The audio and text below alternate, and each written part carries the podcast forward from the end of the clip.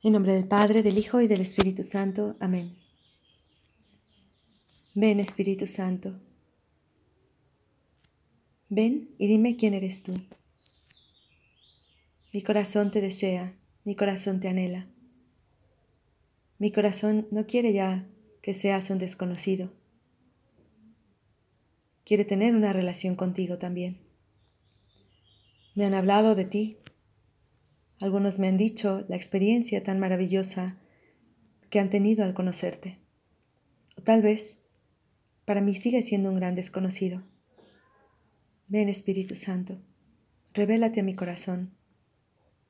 Muéstrame quién eres y quién quieres ser para mí. María, te pido que tú que eres la llena de gracia, que tú que has sido fecundada por el Espíritu Santo, me acompañes me acompañes en esta meditación y ores conmigo. Hoy quisiera ver algunas etapas de cómo María fue llenada del Espíritu Santo y también cómo ella fue respondiendo a esas inspiraciones divinas.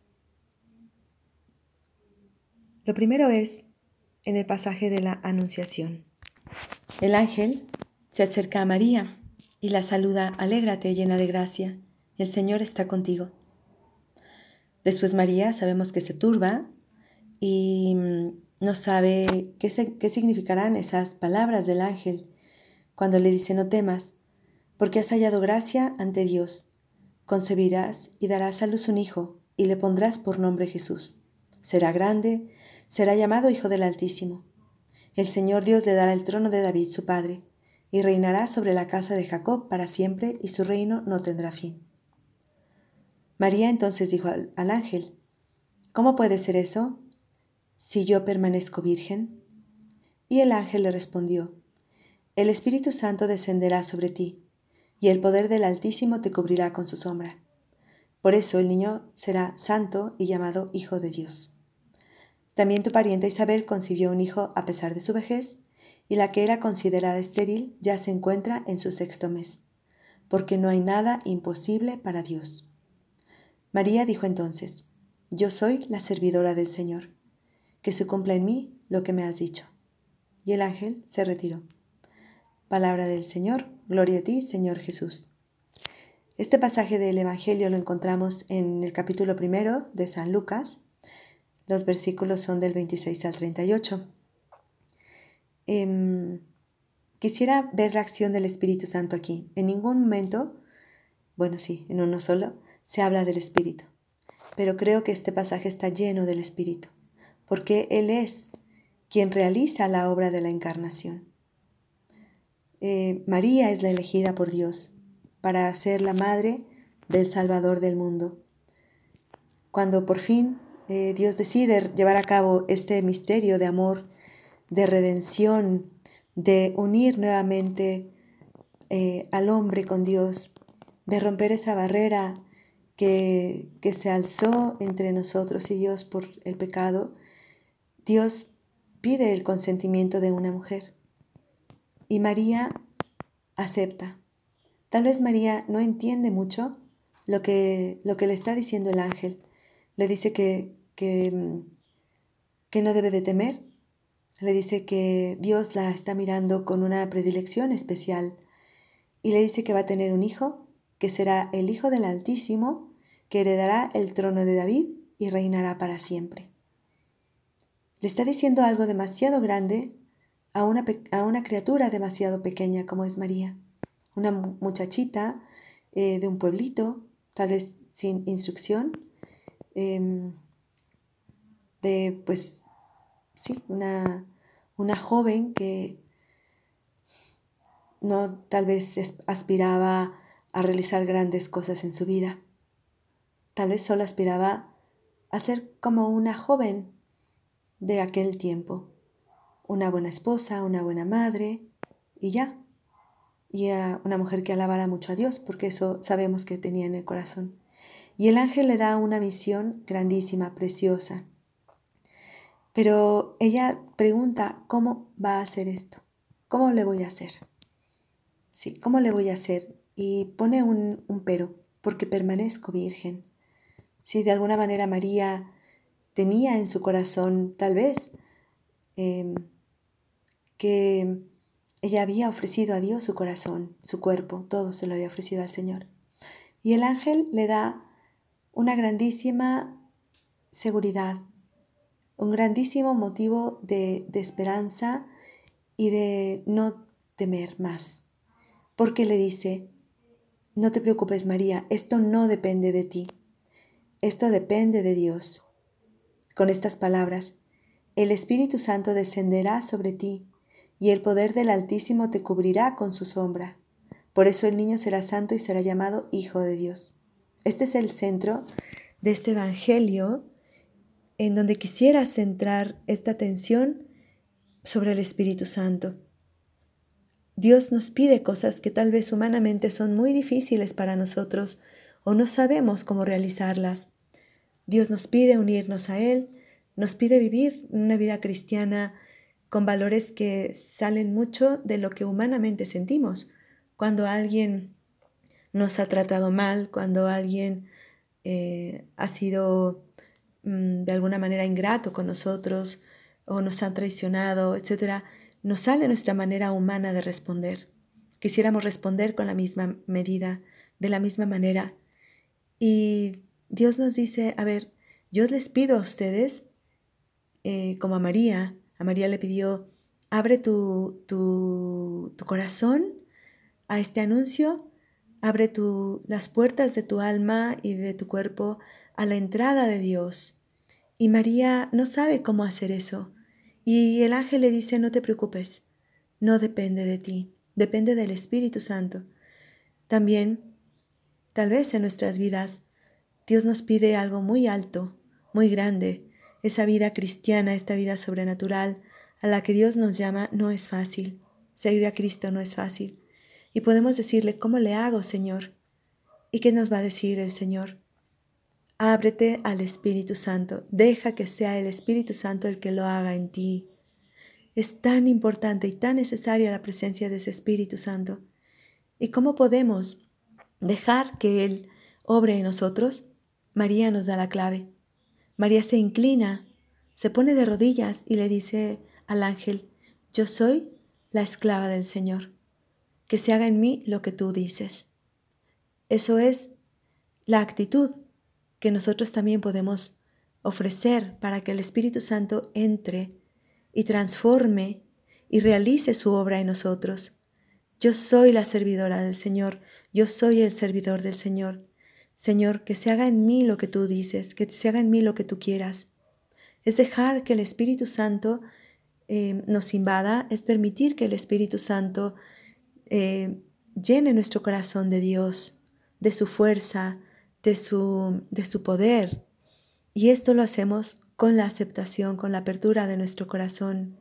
¿Es suficiente esto? Hay que pedirlo, hay que pedirle continuamente y decirle, Espíritu Santo, toma posesión de mí, toma posesión de mi alma, de mi corazón, de mi manera de ver. No dejes que yo continúe mirando las cosas como un simple ser humano. Déjame mirar las cosas, déjame mirar las personas, déjame mirar las situaciones eh, difíciles, las situaciones alegres, eh, mi historia personal, déjame mirar todo desde la perspectiva de Dios, porque yo no puedo. Dame la gracia de responder como respondería Cristo. Dame la gracia de que mis actitudes sean las que estén las, las de Dios. Yo te abro la puerta y quiero dejarme llevar por lo que tú me dices. Ahora, ¿cómo reconocer la voz del Espíritu Santo? Es muy importante afinar el oído. Tal vez em, estamos muy acostumbrados a escucharnos a nosotros mismos, a escuchar nuestro egoísmo, a escuchar Em, no sé, nuestra, lo que, nuestros gustos, nuestros deseos, nuestros temores, nuestros miedos, nuestras preocupaciones. A todas esas em, cosas les hemos abierto nuestro corazón de par en par y las sabemos escuchar. Hay que silenciar todo eso y escuchar, a ver, Espíritu Santo, ¿qué me dices? Y el Espíritu Santo nos habla a través de nuestra conciencia, a través de emociones interiores que solamente nosotros sabemos, siempre nos va a decir, haz el bien y evita el mal. Eso es lo primero. Lo segundo, ¿qué te configura más con Cristo? ¿Qué te hace ser más como Cristo? O esa pregunta que, de la que ya hemos hablado, ¿qué haría Jesús en mi lugar? ¿Cómo Jesús trataría a esta persona? ¿Cómo Jesús respondería en este momento de dificultad? ¿Cómo Jesús vería a esta, esta etapa de mi vida que estoy atravesando? ¿Cómo ve Jesús mi pasado? ¿Cómo ve Jesús mi presente? Em, ¿qué, ¿Qué optaría Jesús en este momento? ¿Por qué optaría? ¿Cuál sería la decisión de Jesús? Hay que tratar de escuchar. Esto no lo podemos hacer inmediatamente. Hay que ejercitarnos. Uno no puede correr una carrera, no sé, un maratón de la noche a la mañana. Tiene que ejercitarse poquito a poco. Primero empezarás con 100 metros, luego 200 y así. Y también en la vida espiritual hay, que ir ejercitándonos, tratando de escuchar, dejando momentos para que el Espíritu Santo nos hable. Mañana tras mañana el Señor despierta mi oído para que yo pueda escuchar como discípulo, dice Isaías. Ojalá pidamos esto al Señor. Señor, despierta mi oído Hazlo fino a tus inspiraciones, que sepa reconocer tu voz. Tu voz siempre me va a llevar a ser mejor, a ser una mejor persona. Tu voz siempre me va a llevar a hacer el bien y a evitar el mal.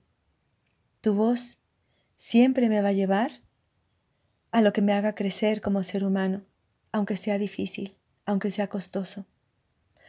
Tu voz siempre me va a llevar a la unión contigo, a lo que más me una a ti y jamás a lo que me pueda separar de ti. Siempre me llevará a un crecimiento en la gracia, nunca al pecado. La voz de Dios nos lleva siempre a la libertad, pero no a una libertad de hago lo que me pega la gana, sino a una libertad interior donde yo voy siendo más ser humano, donde yo voy siendo más em, una persona que vive en la verdad, que no esté atada por la mentira, donde yo voy siendo más la persona que yo soy, a la que Dios me llama a ser.